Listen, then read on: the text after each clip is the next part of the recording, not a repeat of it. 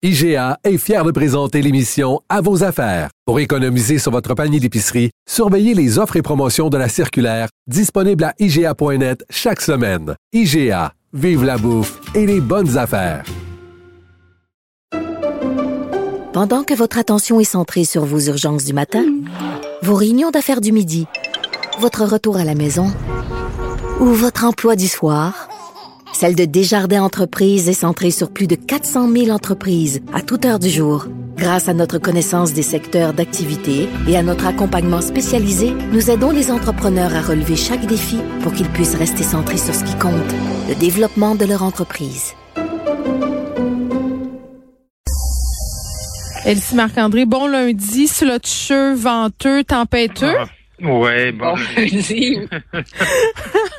non, mais bon, trêve de, de, plaisanterie. Là, je pense que, en tout cas de mon bar, je m'attendais à une plus grosse tempête. J'ai quand même pelleté ce matin. La neige euh, était très, très lourde.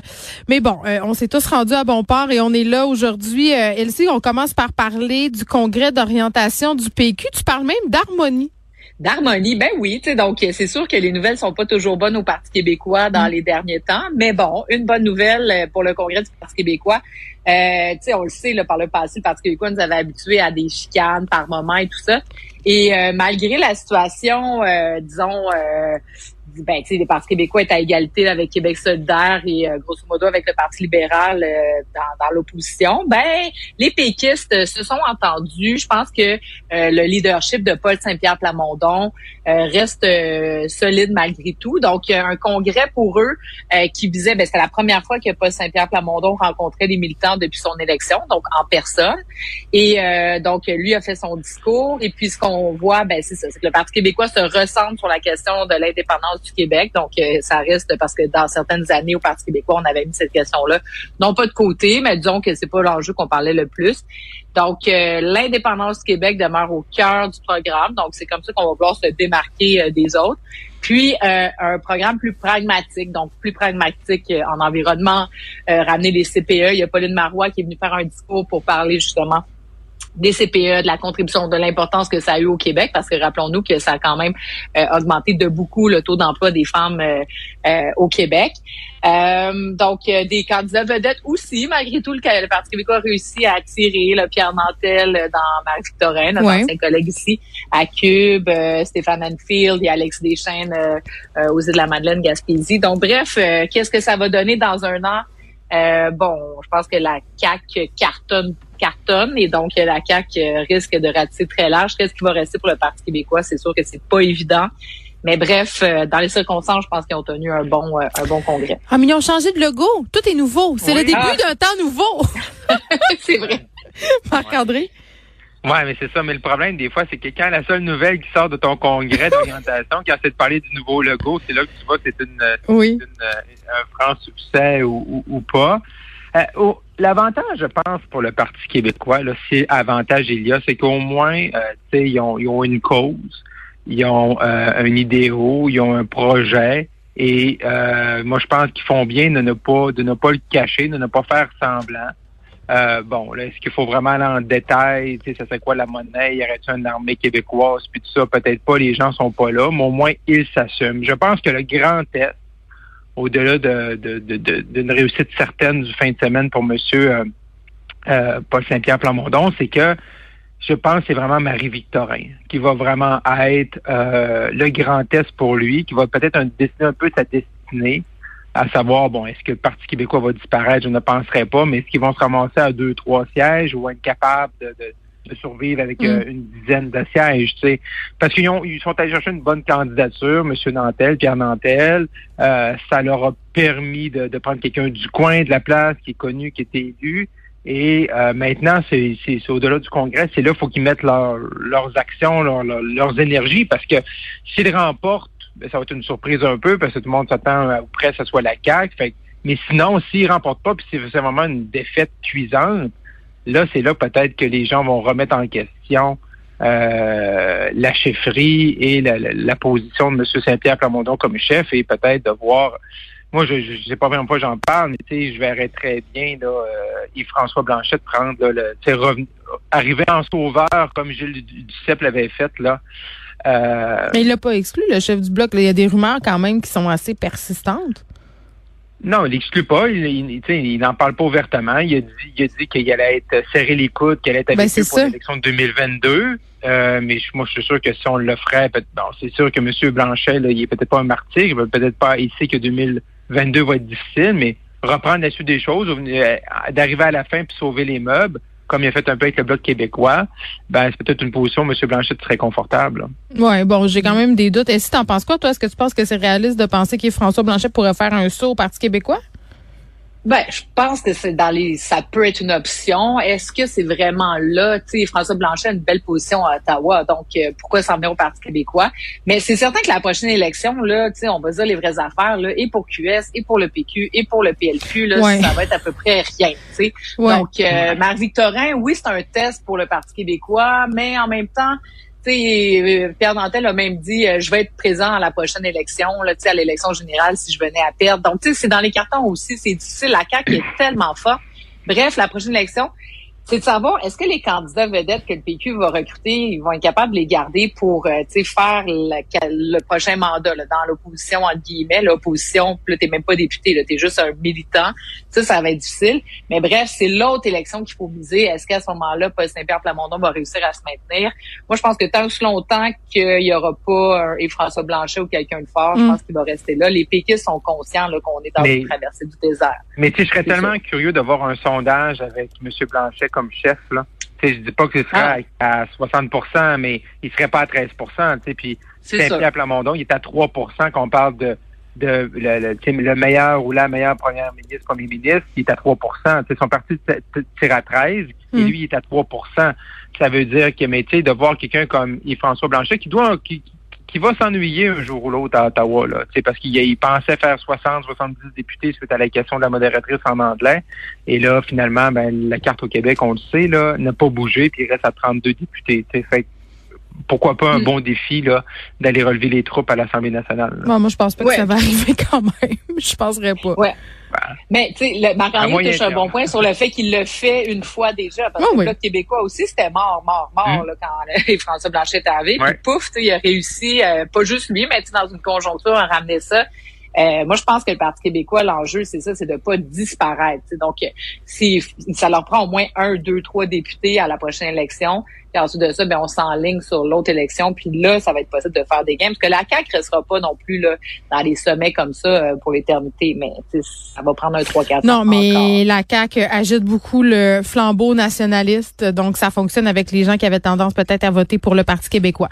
Euh, c'est sûr. Marc-André on, et Elsie, on parle du 32e anniversaire de la tuerie à Polytechnique. Et tu sais, c'est aujourd'hui... Euh, à chaque 6 décembre, là, on peut pas pas en parler. On se demande aussi comment en parler de façon différente. Là, il y a beaucoup de messages sur les médias sociaux. Moi, ce matin, je me disais, ah, est-ce que est-ce que j'écris quelque chose sur Polytechnique? Est-ce que ça a l'air, tu sais, de, de vouloir euh, entre guillemets faire de la récupération? Vous comprenez ce que je veux dire? C'est comme si mm. si tu mets rien, t'es une mauvaise féministe. Mais mais n'empêche, c'est une tragédie qui parce que je posais la question à ma fille tantôt par texto, j'étais curieuse. Je lui ai écrit à l'école, j'ai dit, est-ce que tu sais c'est quoi la tuerie de Polytechnique? Elle me dit non. Tu sais, puis elle a 14 ans. Il faut pas oublier qu'est-ce qui s'est passé. Non, effectivement, faut pas l'oublier. Puis en plus que ça s'inscrit dans un contexte où euh, tout ce qui entoure, c'est le contrôle, le trafic des armes à feu, les féminicides qu'on a vus, euh, bon, euh, les tueries qu'on a vues, tout ce qui se passe au niveau de la sécurité à Montréal, à Toronto, si on fait un peu plus large, on sort un petit peu du Québec. Donc, ce n'est pas oublié, tu sais, puis c'est comme des fois, c'est comme si tout le temps, c'est toujours à, recommencer. Et ça s'inscrit encore aussi dans des dans des annonces. Hier, la ministre Guilbeault qui annonçait un plan là, de 52 millions, justement, pour essayer d'encadrer la lutte là euh, aux armes à feu. Euh, c'est pour surtout pour de la prévention, différents programmes. Et on voit que tout un chacun essaie de faire, de trouver une recette miracle. Mais sauf que ce qui nous manque depuis euh, un mois, depuis la fin de la campagne municipale où on a vu euh, les tragédies à Montréal, par exemple, c'est euh, il n'y a pas de plan. On voit pas que les trois paliers de gouvernement travaillent ensemble. c'est comme si tout le temps, tout un chacun sait que c'est important, mais c'est comme il n'y a pas de recette miracle. Mais on sent qu'il n'y a pas personne quand même qui essaie de faire l'essai de travailler ensemble là-dessus. Ça me fait un peu penser à un autre ordre d'idée, un peu la, la pénurie de la main-d'œuvre. Tout le monde en parle, tout le monde sait que c'est problématique, mais quand on regarde euh, ce que les, nos politiciens, nos décideurs font, mais travaillent personne ne travaille vraiment dans le même sens. Fait que là, c'est un peu, c'est un peu la même chose avec la lutte aux armes à feu. Tout le monde sait que c'est important. Des journées comme aujourd'hui où on se rappelle euh, ces 14 victimes-là de la tuerie de Polytechnique, ça nous met encore, ça nous rappelle encore plus OK, les effets de ça, puis comment il faut agir. Mais je pense qu'on va être obligé de sentir de nos décideurs prochainement qu'il y a vraiment des actions concrètes et au-delà des mots. Et ça, c'est, c'est, M. Trudeau est excellent là-dedans. Les mots, les mots, les mots, mais les actions. Et ça, c'est un peu, c'est un peu triste que même après 32 ans plus tard, même s'il y a des événements qui sont arrivés dans notre cours il y a dernier, euh, très, très dernièrement, mm-hmm. ben, on sent pas que cette volonté-là, cette volonté-là de changement est, très présente.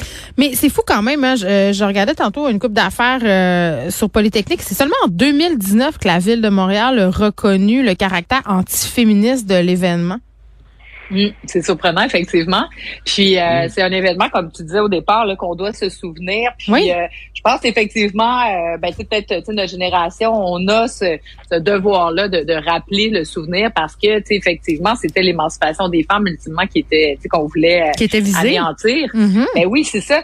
Puis, tu sais, je regardais en fin de semaine, vous avez sûrement vu le, le, le le, voyons, le congressman américain, là, avec ses armes à feu autour du sapin, avec sa famille, là, chacun ont comme leur mitraillette dans les mains. Puis là, tu te dis, mais mon Dieu, tu sais, ça, c'est des élus aux États-Unis. Puis on sait à quel point le pouvoir euh, des lobbies des armes à feu aux États-Unis est fort. Là, je veux pas faire un parallèle direct, mais tu sais, ce qu'on voit aussi sur euh, les, euh, les visées anti-avortement aux États-Unis, dans le sud des États-Unis, c'est rendu que c'est présent et ça s'est concrétisé. Donc, des groupes extrémistes un peu qui prônent des politiques mm-hmm. comme celle-là.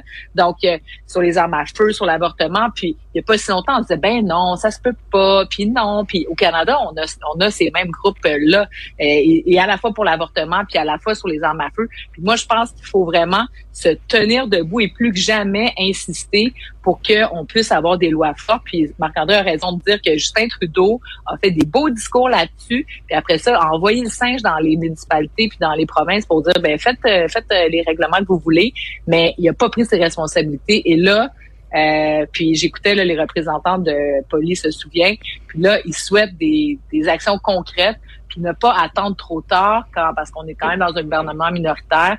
Donc moi, je pense qu'il faut mettre la pression sur Justin Trudeau qui agisse concrètement parce que c'est vraiment un champ de juridiction fédérale euh, ultimement pour le contrôle des armes à feu. Marc-André? Oui, puis là, il y a un autre, il y a un autre phénomène hein, qu'on se rend compte, on, on pouvait dire ça dans la presse, c'est qu'il y a des gens, entre autres, et là, les exemples venaient de, de Montréal, où des gens, des citoyens normaux, pas des criminels, pas des, des, des gangs de rue qui se, commencent à s'armer là, parce qu'ils ont peur de leur pour leur sécurité là.